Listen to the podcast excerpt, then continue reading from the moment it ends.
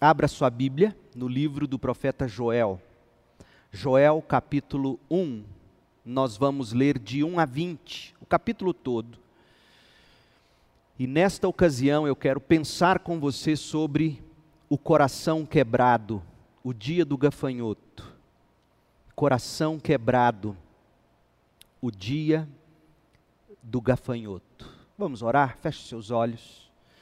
Pai, abra os nossos olhos espirituais, os olhos do coração e da mente, para que possamos enxergar as maravilhas da tua palavra, em nome de Jesus.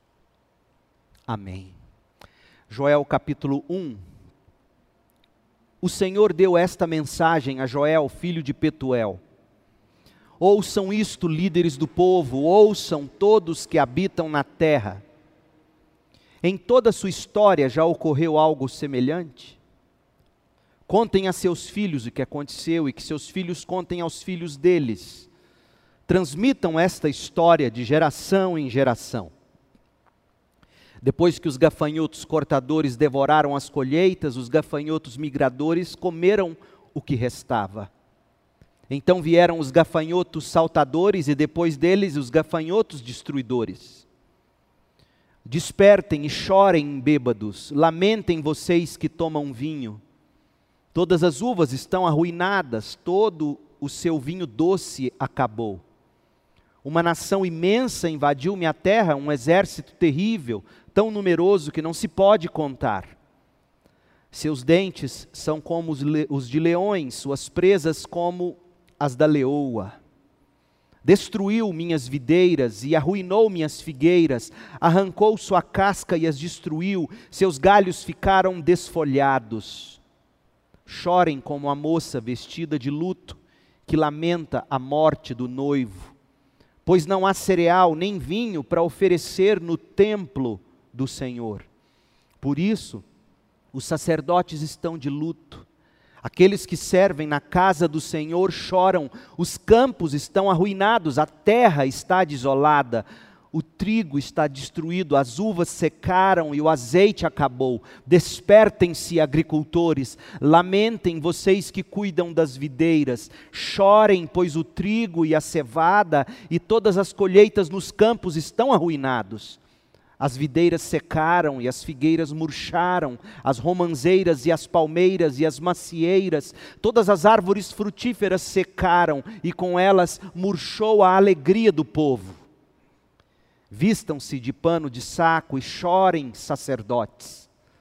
Lamentem vocês que servem diante do altar, venham, passem a noite vestidos de pano de saco, vocês que servem ao meu Deus pois não há cereal nem vinho para oferecer no templo de seu Deus.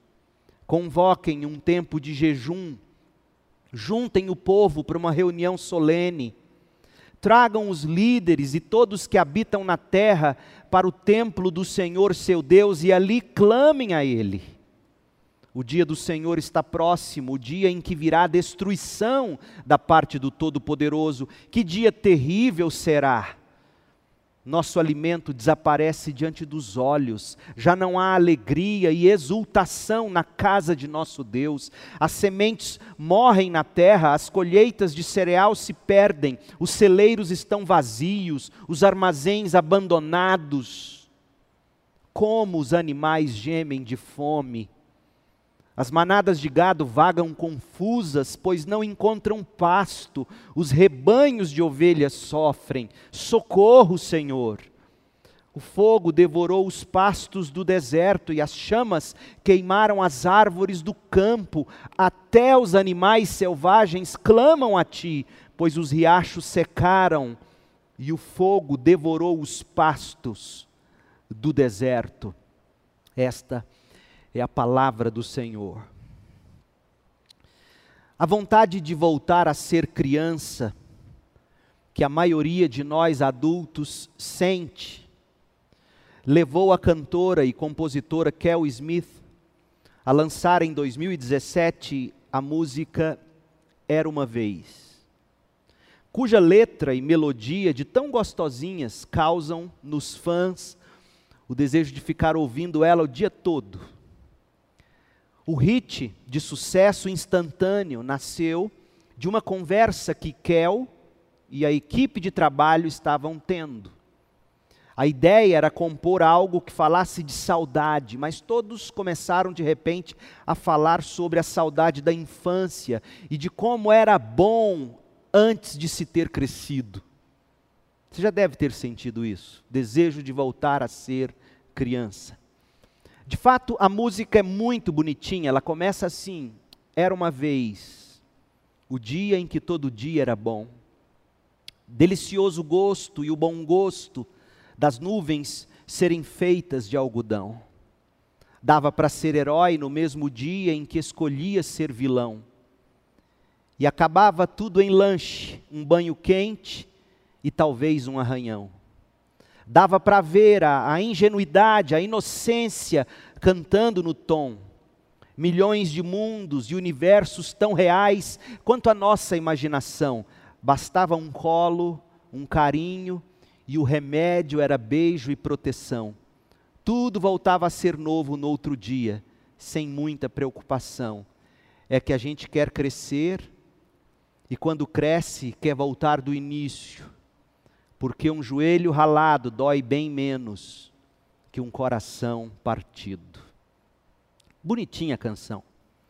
Kel conseguiu dar voz poética, voz melódica, aquela vontade de, de voltar a ser criança que todos nós adultos, em algum momento, já sentimos. Aquela época de nossa vida onde tudo era bom, como ela diz, tudo era inocente, aparentemente, tudo era encantador, quando os problemas aparentemente se resumiam a um joelho ralado Há uma briguinha com o coleguinha, mas que no dia seguinte voltava tudo ao normal quando a gente se reencontrava. Então a gente cresce, quebra o coração com os problemas reais e existenciais, e aí a gente quer voltar a ser criança. Com saudade da dor do joelho ralado, atenuada pelo esfregão de bucha com sabão, água fria da torneira, água oxigenada e mertiolate, que na minha época ardia. Como era bom ser criança. E isso fez Kel e equipe comporem essa canção tão bonitinha. Porém, mesmo na infância, é preciso que se diga, o coração também quebra. O coração de uma criança também quebra, não é só o joelho dela que rala. A gente é que aprendeu dos pais, que aprenderam dos pais deles, a minimizar os problemas da infância, que são sim reais para as crianças. Realmente, o brinquedo quebrado da criança, no geral, tem menos importância, menos impacto direto que a empresa quebrada e o pai ou a mãe, que depende do salário para sustentar a família, perde o emprego. O brinquedo quebrado, no entanto, ele quebra também o coração da criança. É um problema para a criança. E o papel do papai e da mamãe é ensinar a criança a lidar com dores, com perdas, com problemas, em vez de minimizarmos dizendo que aquilo é bobagem. Todo joelho ralado mareja o sangue de um coração partido. O joelho ralado, de fato, dói. Dói nada se comparado à dor do coração quebrado. Mas e se o joelho ralado foi resultado da rasteira maldosa do amiguinho? Se for o caso, enquanto papai e mamãe fazem a asepsia, a criança banhará o ralado do joelho com lágrimas de um coração partido pela decepção ou pela raiva com o um amigo. Não é verdade? Digamos que a criança caiu sozinha, quando a gente costumava dizer assim, ela caiu de maduro. Quem te garante que a criança não esteja chorando, sim, pela dor do raladinho, mas também por frustração, vergonha, medo? O que eu quero te dizer é que já na infância, todos nós temos que aprender a lidar com joelho ralado e ao mesmo tempo coração quebrado. Meu caso, por exemplo, Um pequeno testemunho. Quando eu era criança, eu amava ir para a chácara dos meus padrinhos, bem ali depois do setor Garavelo, aqui mesmo em Goiânia. Hoje é quase tudo loteado e já virou bairros inteiros aquele lugar. Mas naquele tempo era tudo fazenda, com imensos pastos e cascalheiras e, e, e matas e etc. Era maravilhoso ir para lá nas férias ou em dias de feriados prolongados. A gente brincava, corria, caçava no mato. Naquele tempo, criança podia ter revólver de espoleta e eu tinha um brincávamos de bang-bang, deixava solta a imaginação. Mas no entardecer do domingo, a gente tinha que voltar para casa. E como eu sofria de angústia no peito, já na infância, no início da adolescência, porque eu sabia que eu voltaria para o desajuste do meu lar. Papai era alcoólatra, a mãezinha sempre foi uma eterna adolescente. Resultado: agressões, tanto verbais como físicas, eram normais na minha casa. Queixas e gritarias eram o tom do meu lar. Quantas vezes eu voltei da chácara no Garavelo, ou das viagens para as águas termais de Caldas Novas, com o joelho ralado, e sim, coração também quebrado crianças, adolescentes, adultos, jovens, idosos, todos nós temos que lidar com dores de joelho ralado e de coração quebrado. Problemas que nos fazem sangrar por fora e por dentro, não escolhem idade, não escolhem classe social, não escolhem contexto cultural, nem se limitam ao recôndito do coração. Os problemas que atingem o coração, assim como um vírus, tem potencial para se espalhar na forma de ações, de palavras, fazendo sofrer os mais próximos, a família e até sociedades inteiras, especialmente nesta era midiática e tão instantânea na qual a gente vive. A pergunta é: como lidar com dor de joelho ralado? Como lidar com a dor do coração quebrado? o profeta Joel nos ensina a lidar com as dores do joelho ralado e do coração quebrado.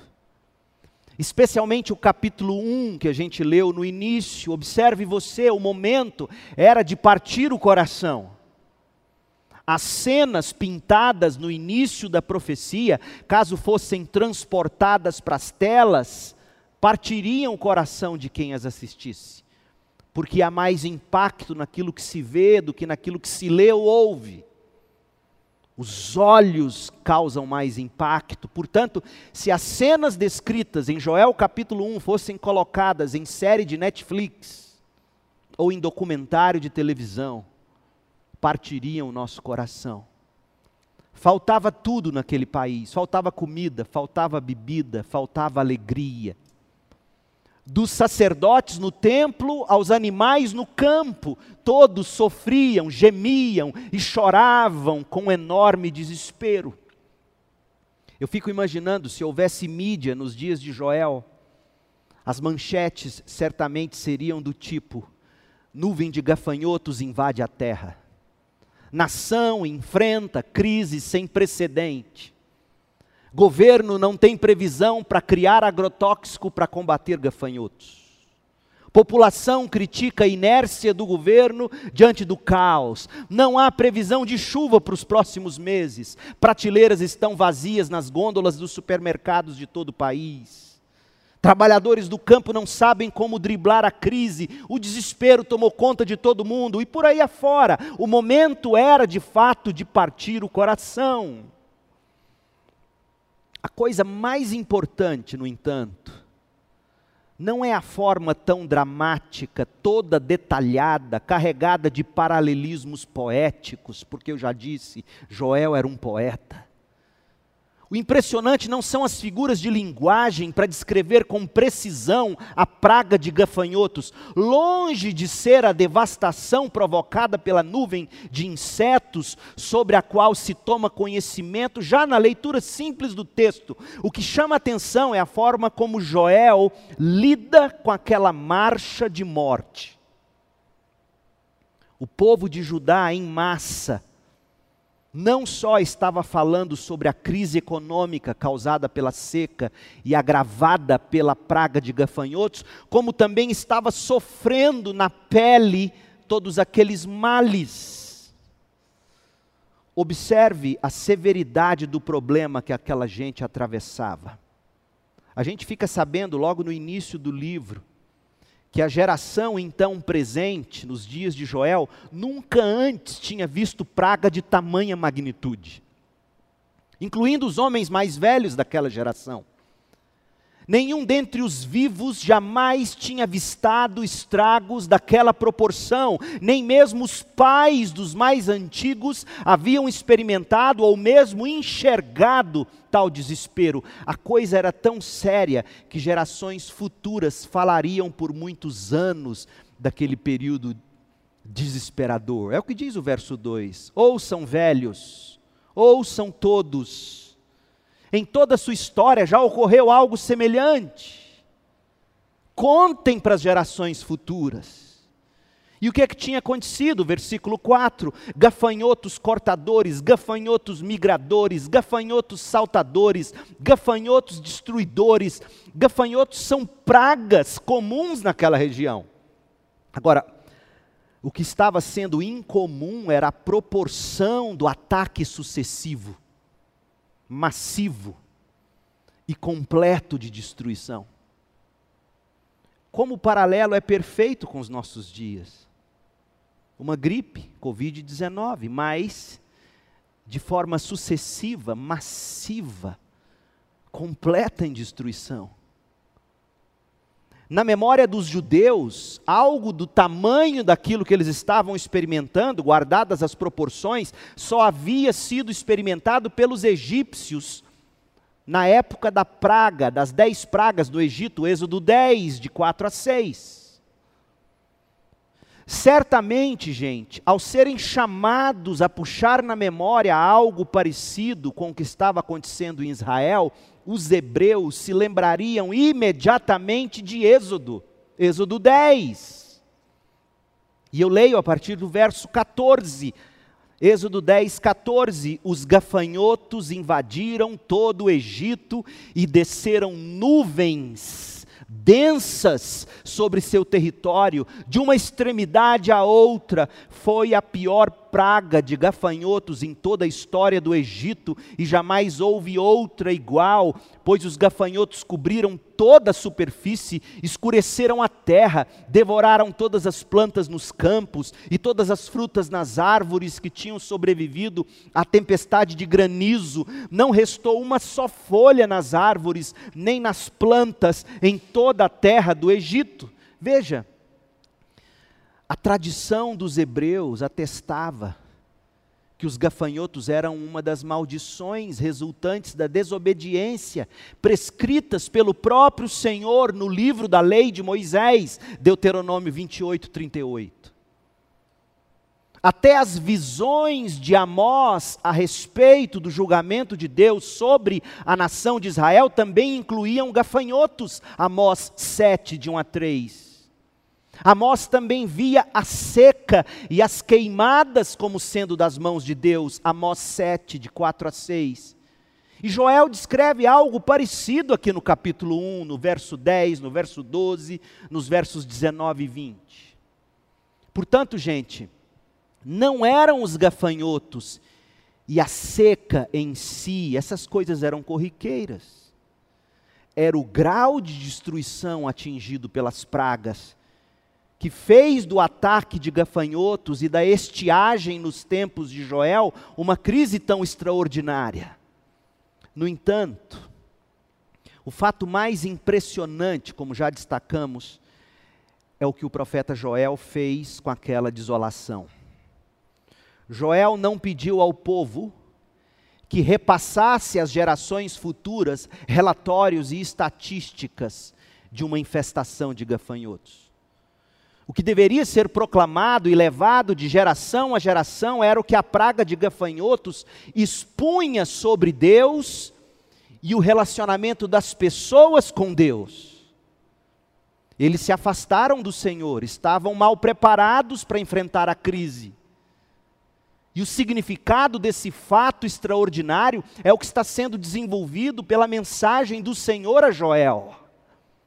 A situação era de partir o coração, mas o que Deus esperava do povo não era que eles se remoessem em autopiedade ou se entregassem ao pântano do desespero. O desejo do Senhor, expresso pelas palavras do profeta que nós vamos ler a seguir, era que todos retomassem o caminho de volta para Deus e devolvessem a Deus o coração, como vimos hoje de manhã. O Senhor Deus levou o profeta a usar aquela crise como pano de fundo para a mensagem e aqui a primeira grande aplicação que podemos fazer: toda crise, do joelho ralado ao coração quebrado, é só pano de fundo para o que Deus quer falar conosco. Deus sempre prescreveu arrependimento e fé como forma de se receber cura do céu, especialmente em tempos de gafanhotos e de estiagens. Amós 4, 9 1 Reis 8, 37 a 39, 2 Crônicas 7, de 13 a 14. Crises, caos, carestias, do joelho ralado ao coração quebrado, todas as coisas servem para nos levar a Deus. O povo, no entanto, não percebia, eles estavam todos assistindo ao prenúncio do dia do Senhor, o dia da vingança do nosso Deus se desenrolando diante dos olhos deles, mas eles eram incapazes de enxergar. E então o profeta, inspirado pelo Espírito de Deus, levantou-se e lançou luz ao coração quebrado pelo sofrimento daquela gente. E como Joel fez isso? Quando se está em crise, gente, e nós temos visto isto, ouve-se todo tipo de voz interpretando o que está acontecendo, todo tipo de voz nos dizendo o que devemos fazer. Geralmente os pais corrigirão os filhos dizendo: pare com isso, menino, isso é bobagem. Os otimistas pregarão: esta crise não vai durar, seja forte. Os pessimistas gorarão: vai piorar e não há escapatória, será o fim. Os alarmistas verão inimigos atrás de cada árvore em cada esquina, atuando em cada gesto, e alardearão, dizendo: Está vendo? Eu não te falei. Os céticos questionarão tudo e dirão: Que diferença isso faz? Joel, no entanto, era realista. Ele encarava a vida do ponto de vista da mensagem que Deus deu a ele. E foi assim que ele se dirigiu, e eu não sei se você notou lendo este capítulo, e eu espero, tendo anunciado este estudo em Joel, que você tenha lido e relido, esteja lendo e relendo o livro. Mas aqui no capítulo 1, Joel se dirige a cinco grupos distintos de cidadãos. Você notou isso? Cinco grupos distintos. E faz a essas pessoas advertências em nome do Senhor. Se o momento era de partir o coração, e era, a oportunidade era de restauração. É assim que o povo de Deus, mesmo com o coração quebrado, encara e enfrenta qualquer problema. São oportunidades para restauração. Restauração, no entanto, requer que se enxergue os fatos pelo que eles são da perspectiva de Deus. Foi o que Joel fez. O profeta se dirigiu a diferentes grupos da sociedade, fazendo cada grupo enxergar o problema de partir o coração da perspectiva de Deus e não de suas necessidades sentidas. Ouça bem, isso é muito importante nos dias em que a gente vive.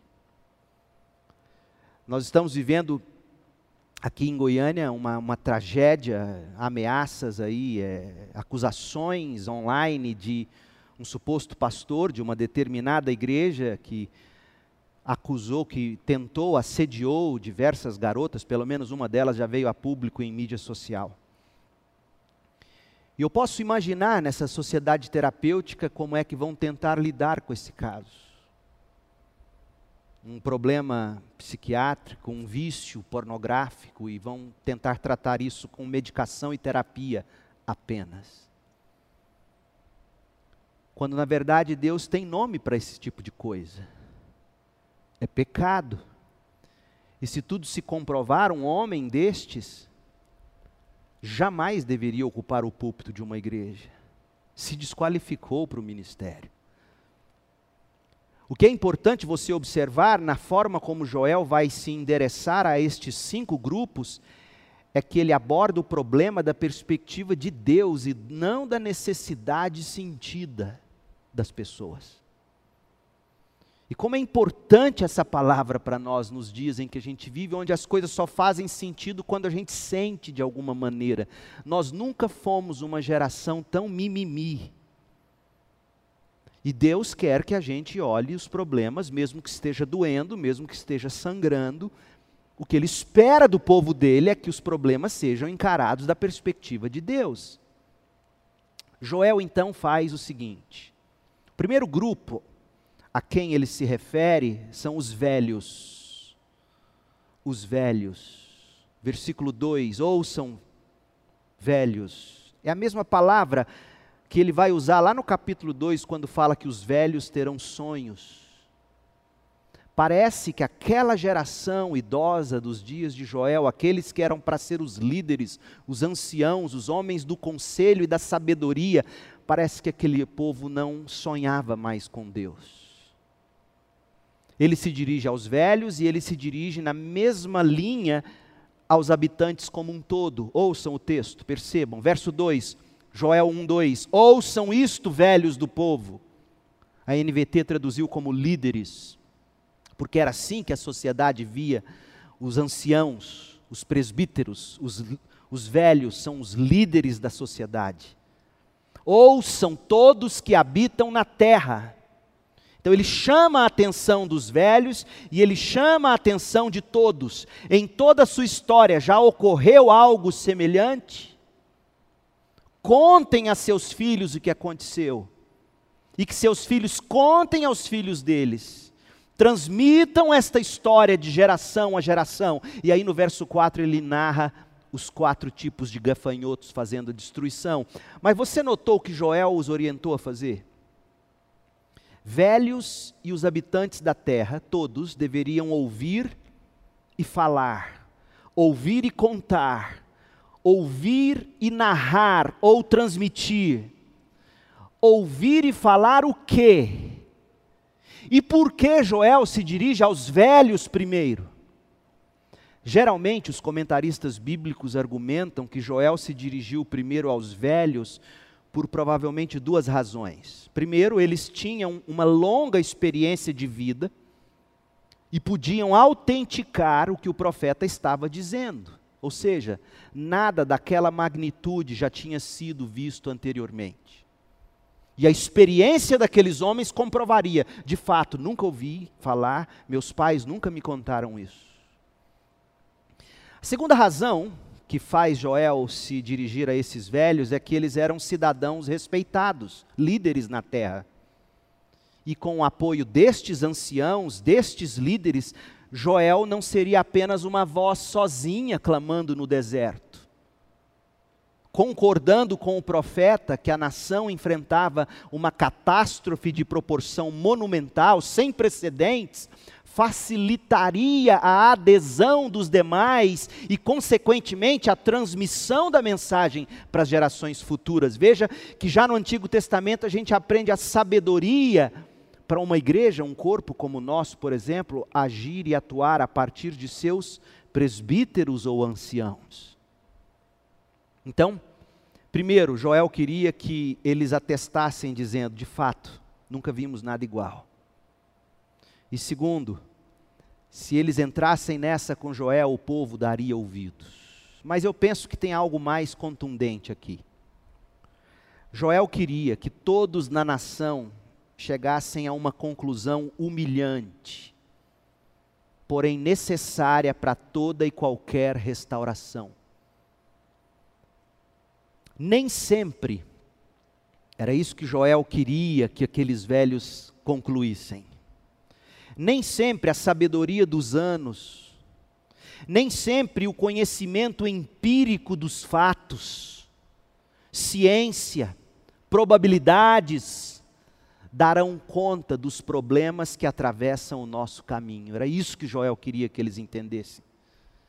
O profeta queria que todos, dos mais velhos aos mais novos, dissessem às gerações futuras: nós não sabíamos o que fazer, a sabedoria acumulada dos anos não nos ajudou, os cérebros mais bem preparados do país não conseguiram ajudar, não tínhamos em nós mesmos os recursos.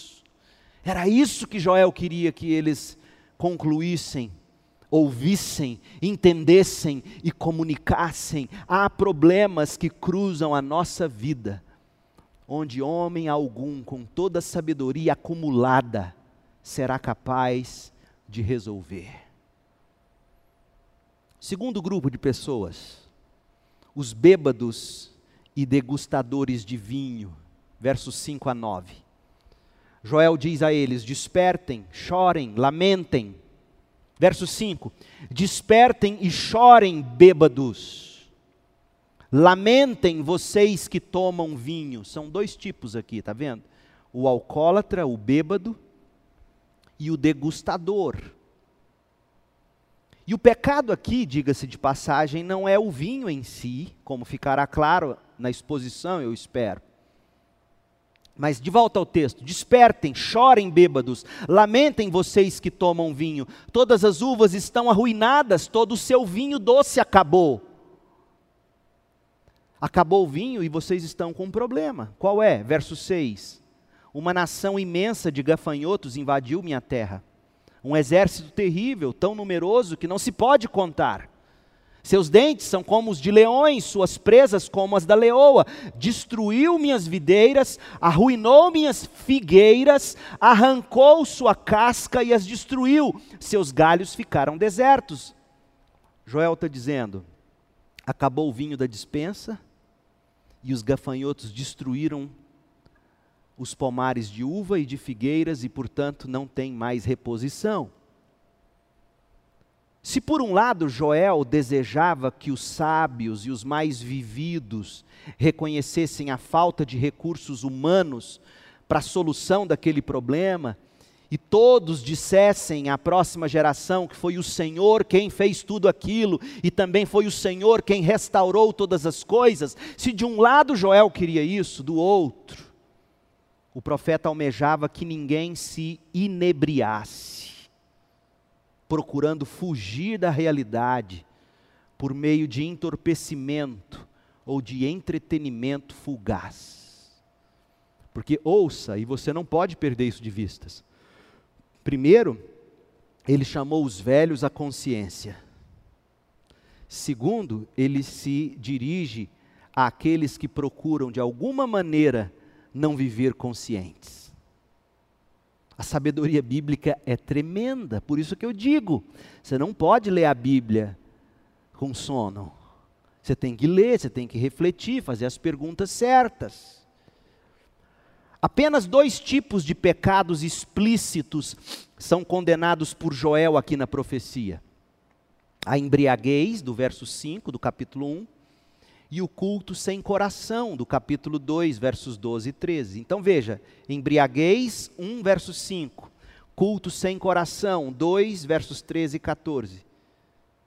O que, juntando os fatores, permite a gente concluir que aquele povo, abandonando o Senhor, encheu o coração de outros prazeres.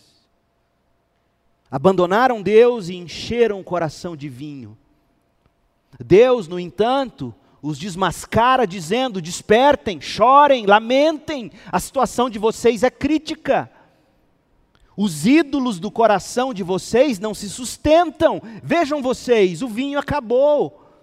E não tem mais uva para a produção do vinho. As videiras foram destruídas e até as figueiras foram devoradas pela praga de gafanhotos. Lembre-se de que vinho e figo não eram coisas só para bêbados. Quando se fala em vinho e figo, naquele tempo, naquela cultura, a gente está falando do arroz e feijão da mesa do judeu. O que Joel almejava, portanto, era que todos acordassem e enxergassem que tanto os ídolos, que era o vinho para o bêbado, verso 5, tanto os ídolos como os suprimentos mais básicos para a vida, vinho e figo, não se sustentam. Era isso que Joel queria que eles acordassem, enxergassem, clamassem, lamentassem e entendessem. Os ídolos de vocês não se sustentam. Chega num ponto que eles acabam e não tem como repor.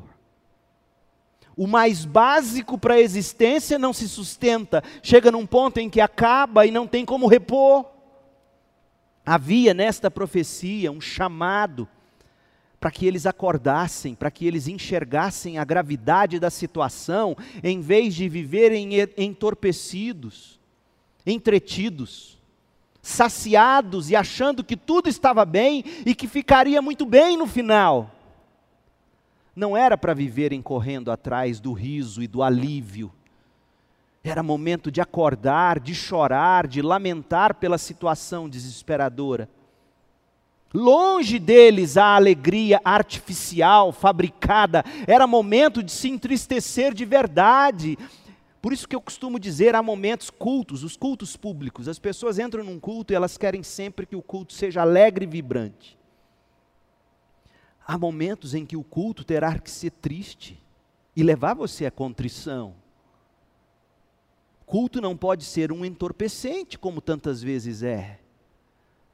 Longe deles aquela alegria artificial, fabricada, era momento de tristeza.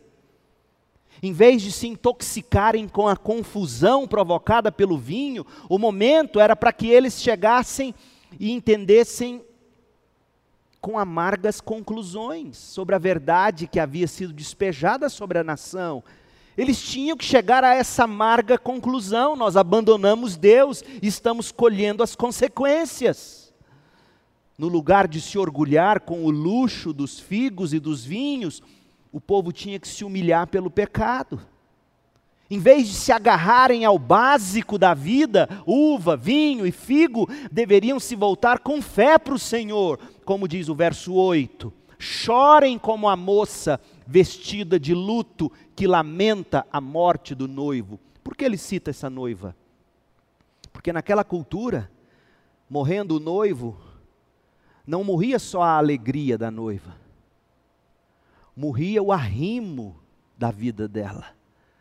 Porque naquela cultura ela dependeria do noivo, do marido, para o resto da vida dela.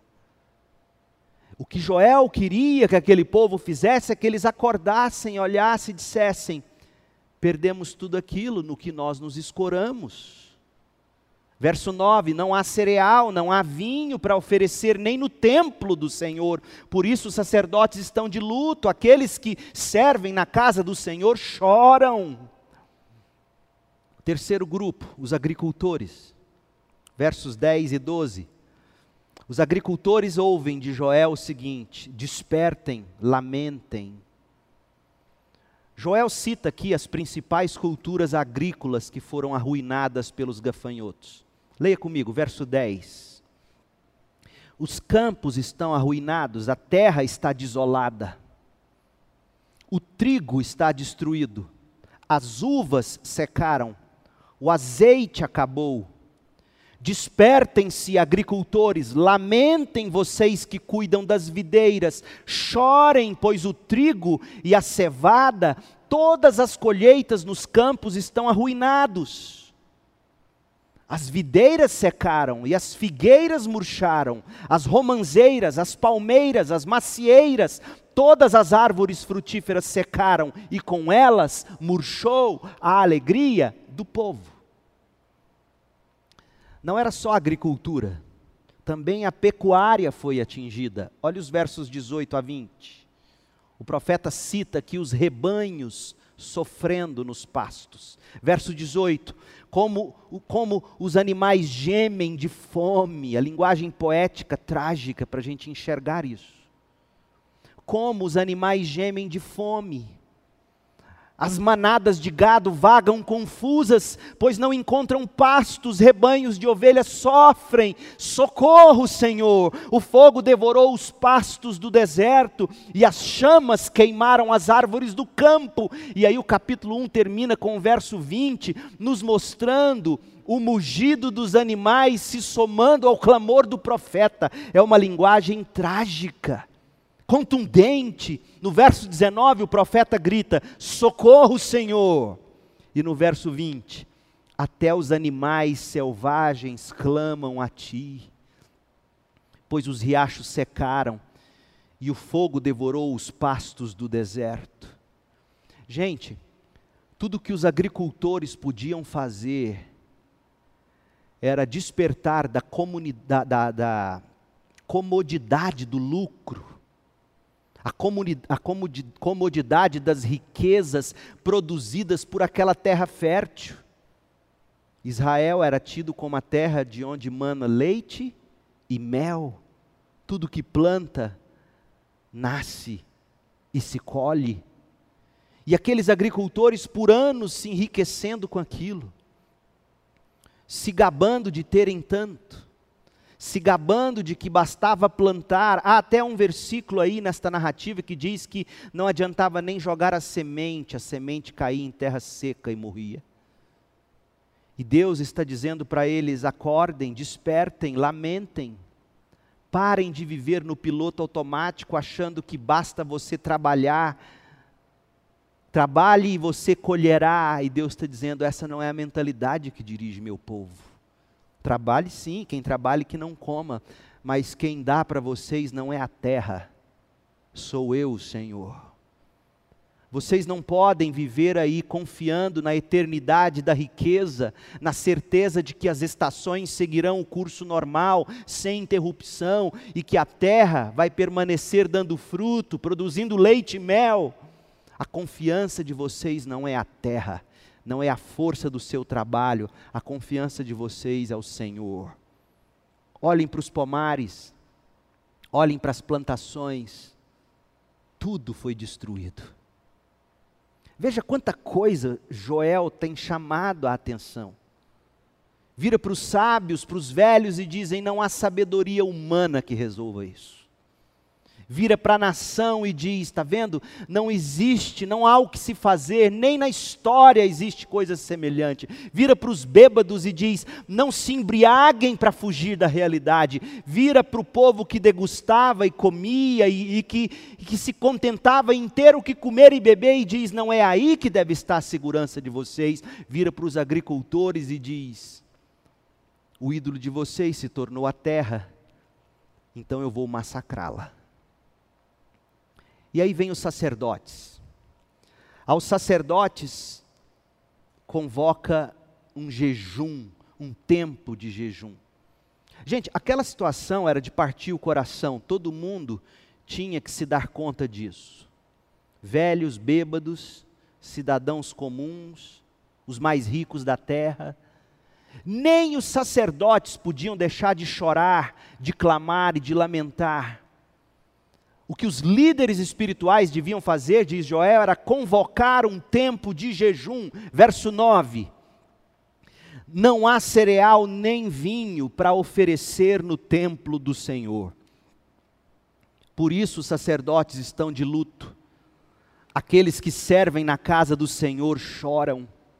Verso 13: Vistam-se de pano de saco e chorem, sacerdotes. Lamentem vocês que servem diante do altar. Venham, Passem a noite vestidos de pano de saco, vocês que servem ao meu Deus, pois não há cereal nem vinho para oferecer no templo de seu Deus. Convoquem um tempo de jejum, juntem o povo para uma reunião solene, tragam os velhos, os líderes e todos que habitam na terra para o templo do Senhor, tragam os homens da sabedoria, que eles orem. É isso que Joel está dizendo.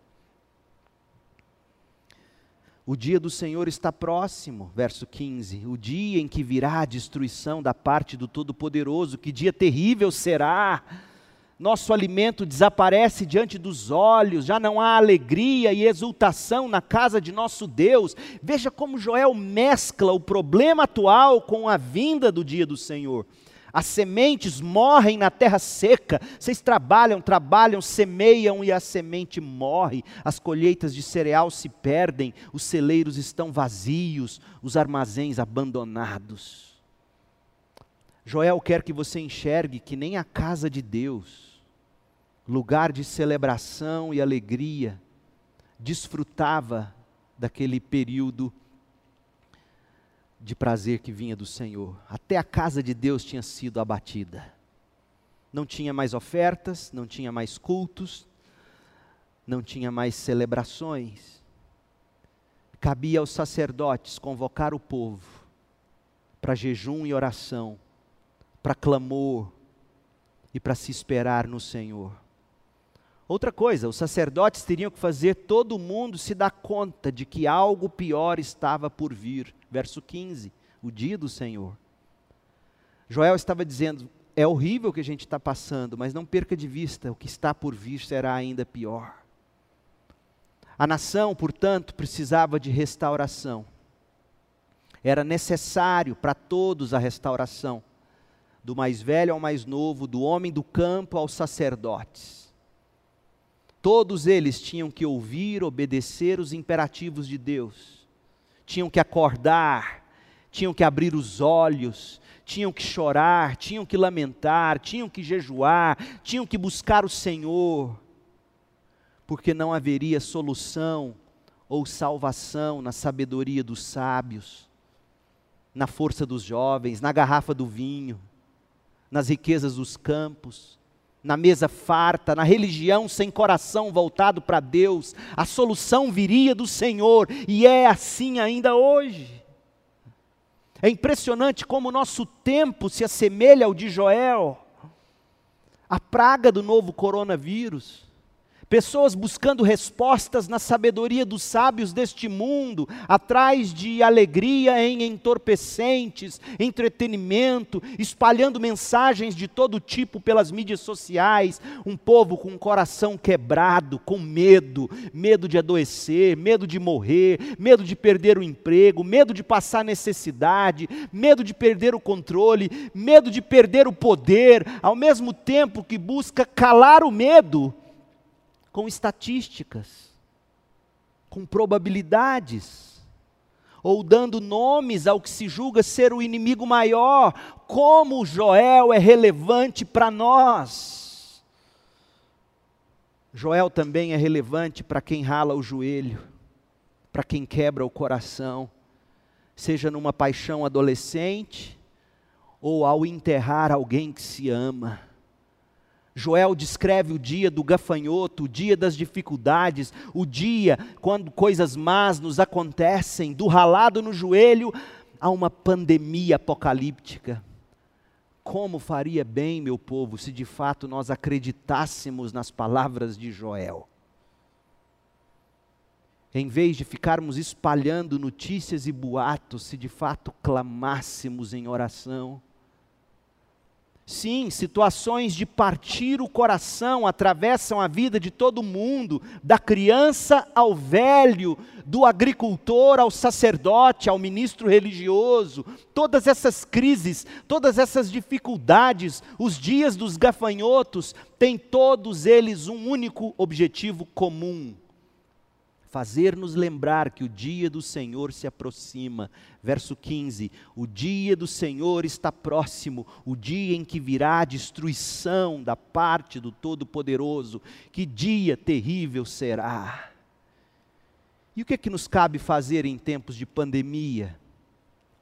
O que é que nos cabe fazer em épocas de dor? O que nos cabe fazer quando a gente rala o joelho ou quando a gente quebra o coração? Ouça o que Joel fez. Joel praticou o que ele pregou. Lembra que ele chamou o povo a orar e ele diz no verso 9, 19: Verso 19: A ti, ó Senhor, clamo. Ao meio da revista atualizada coloca assim: A ti, ó Senhor, clamo. A ti somente é o que está no hebraico. A NVT colocou: Socorro, Senhor. E a cena do capítulo 1 termina com Joel e os animais do campo, em terra desolada, clamando ao Senhor: Socorro, Senhor, verso 19. Até os animais selvagens clamam a ti, verso 20. Imagine a cena, é o primeiro ato desse filme. E as câmeras estão todas sobre Joel de joelhos, cercado de animais que mugem de fome e sede, e todos juntos em terra devastada, clamando: socorro, Senhor. Joel quer que você tenha essa imagem, porque ele está dizendo para nós, através dessa imagem, a única solução, a solução definitiva para todo e qualquer coração quebrado, será sempre clamar ao Senhor: socorro, Senhor. A resposta final e a cura definitiva para todos os nossos problemas será Jesus Cristo. O socorro a nós, já prestado da parte de Deus. Deus já nos estendeu a mão em socorro, quando Ele envia o seu próprio Filho, que vive a vida sem pecado, é morto na cruz, sepultado, mas ressuscita a palavra do Senhor veio ao profeta Joel, a palavra de Deus veio a nós em Jesus Cristo. Não desperdice seu joelho ralado, não desperdice seu coração quebrado não desperdice o novo coronavírus, não desperdice seu desemprego, não desperdice sua dor, não desperdice seu câncer, não desperdice o dia do gafanhoto. Corra para os braços de Deus em Jesus Cristo, clame pelo socorro divino, espere nele, confie nele, pratique o que você aprende e ouve do Senhor. Pratique.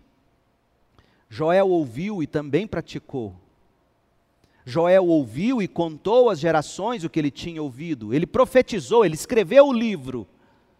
Mas Joel ouviu e pregou que todos deveriam clamar ao Senhor. É o que ele faz nos versos 1 a 3, depois o 14. Mas Joel também fez isso, pessoalmente, no verso 19. O dia do gafanhoto, o dia do joelho ralado, o dia do coração quebrado é a oportunidade de Deus para nos voltarmos a Ele com arrependimento e fé, buscando restauração, praticando o que a gente ouviu e aprendeu da palavra de Deus. Coração quebrado tem como propósito nos levar a Deus em busca de restauração. Eu desejo então concluir essa mensagem destacando duas coisas rápidas sobre Deus, que não podem passar desapercebidas para você. Duas coisas. Primeira, os problemas vêm das mãos de Deus. Ele não apenas permite, vem dele. E com os problemas vem também a palavra de Deus. Isso está muito claro aqui no texto. O verso 15 mostra para nós que Joel estava encarando toda aquela dificuldade como sombra do dia do Senhor. Joel vai dizer em textos que já lemos e veremos de novo que aquele, aqueles gafanhotos eram exércitos vindos do próprio Deus. Toda aquela destruição, aquela praga de gafanhotos, aquela estiagem era apenas sombra Joel quer que a gente entenda que os problemas são enviados pelo próprio Deus como mensageiros misericordiosos que nos lembram do grande problema que ainda está por vir, e não é o Covid-19, e não é outra pandemia, é a ira do nosso Deus. João Calvino, pregando sobre Joel, ele disse com sobriedade, com sábia aplicação, que o profeta Joel intencionava, abre aspas, desper, despertar os judeus para que compreendessem que Deus estendeu do céu sua mão e que era impossível atribuir o que tinham visto por si mesmos ao acaso ou a causas terrenas. Calvino está dizendo: é impossível olhar para estas pragas e, e achar que foi fruto do acaso ou meras causas terrenas, naturais. Calvino chama isso aqui de milagre. E o objetivo desse milagre era fazer os judeus, por fim, envergonharem-se da loucura deles em não terem atentado até então às punições de Deus e em haverem sempre se enaltecido como se Deus dormisse no céu, quando todavia tão violentamente trovejava contra eles, pretendendo com, com um extraordinário modo de agir que eles finalmente percebessem que estavam sendo citados para o juízo. Fecha aspas. Nossos problemas, gente, em última instância, não vêm das mãos de homens maus, do acaso ou de qualquer causa terrena. John Piper diz que a natureza não é soberana, vírus e bactérias não são soberanos, Satanás não é soberano, o homem mau e pecador não é soberano, governantes não são soberanos, Deus governa sobre tudo e todos. Em tempos como esses, é bom se lembrar que Deus faz tudo, com que tudo ocorra de acordo com a vontade dEle. Povo de Deus, se a gente tiver algum problema, e a gente vai ter, é a forma de Deus nos chamar para Ele se você tem problema com a sua saúde, que isso sirva para te lembrar que o seu corpo um dia vai se decompor debaixo da terra ou queimado no fogo do crematório. E você prestará contas a Deus. Se você tiver problema com trabalho, que isso sirva para te lembrar que um dia tudo terá fim, nada é para sempre. Se você tiver problema com a família, que sirva para te lembrar que família nenhuma é perfeita, que família é temporário, para nos ensinar sobre a família de Deus, a igreja, e que a família que de fato importa é a família de Deus no céu. Se você tiver problema com seu país ou com qualquer outra nação, que sirva para te lembrar que todas as nações um dia serão esmigalhadas, nada será para sempre. Mas nós, Hebreus 11, 10, nós esperamos confiantemente pela cidade de alicerces eternos, planejada e construída por Deus. Se você tiver problemas com a igreja, que sirva para te lembrar que todas as igrejas são falíveis, mas nós aguardamos por Jesus Cristo e a verdade dele, e que um dia Cristo virá, virá com a verdade. Se tiver problema, consigo consigo mesmo. E a gente tem problema com a gente. Que sirva para você se lembrar que um dia Deus trará luz a todos os problemas e nos revelará a verdade. Problemas vêm da mão de Deus e servem como mensageiros misericordiosos que não nos deixam esquecer do grande dia do Senhor que se aproxima. Mas a palavra de esperança também vem dos lábios de Deus. Louvado seja Deus, pois Ele não apenas envia os problemas, Ele envia a palavra. O livro vai falar dos problemas, mas o livro começa assim: O Senhor deu esta palavra a Joel. Em todo aquele problema, Deus tinha como propósito chamar a atenção do povo para si mesmo.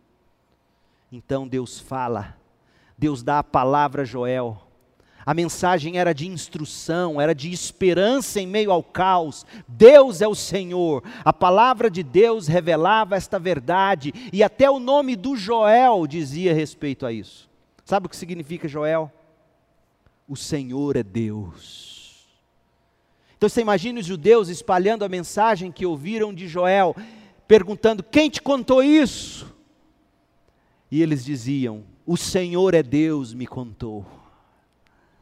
Deus não estava castigando o povo dele. Deus não está castigando a igreja dele e o povo dele neste momento de pandemia.